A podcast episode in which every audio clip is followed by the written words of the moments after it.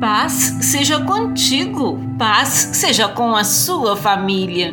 Portanto, uma vez que estamos rodeados de tão grande multidão de testemunhas, livremos-nos de todo o peso que nos torna vagarosos e do pecado que nos atrapalha, e corramos com perseverança a corrida que foi proposta diante de nós.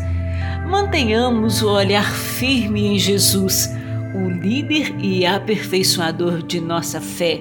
Por causa da alegria que o esperava, ele suportou a cruz sem se importar com a vergonha.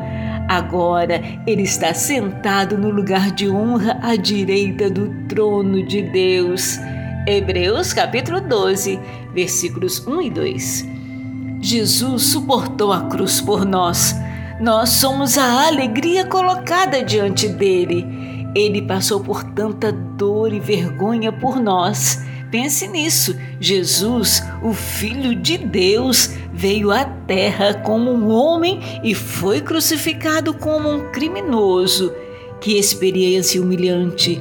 Muitas vezes não reconhecemos quanta vergonha ele passou por nós, mas agora, agora ele está sentado à direita de Deus e ele continuamente intercede em nosso favor. Aleluias! Olhe sempre para frente. Mantenha os olhos fixos no que está diante de você. Estabeleça um caminho reto para os seus pés. Permaneça na estrada segura. Não se desvie nem para a direita nem para a esquerda.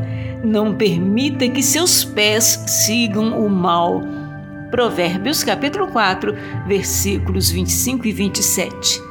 Siga Jesus, ele é o caminho, o caminho seguro. Deus te abençoe e te guarde.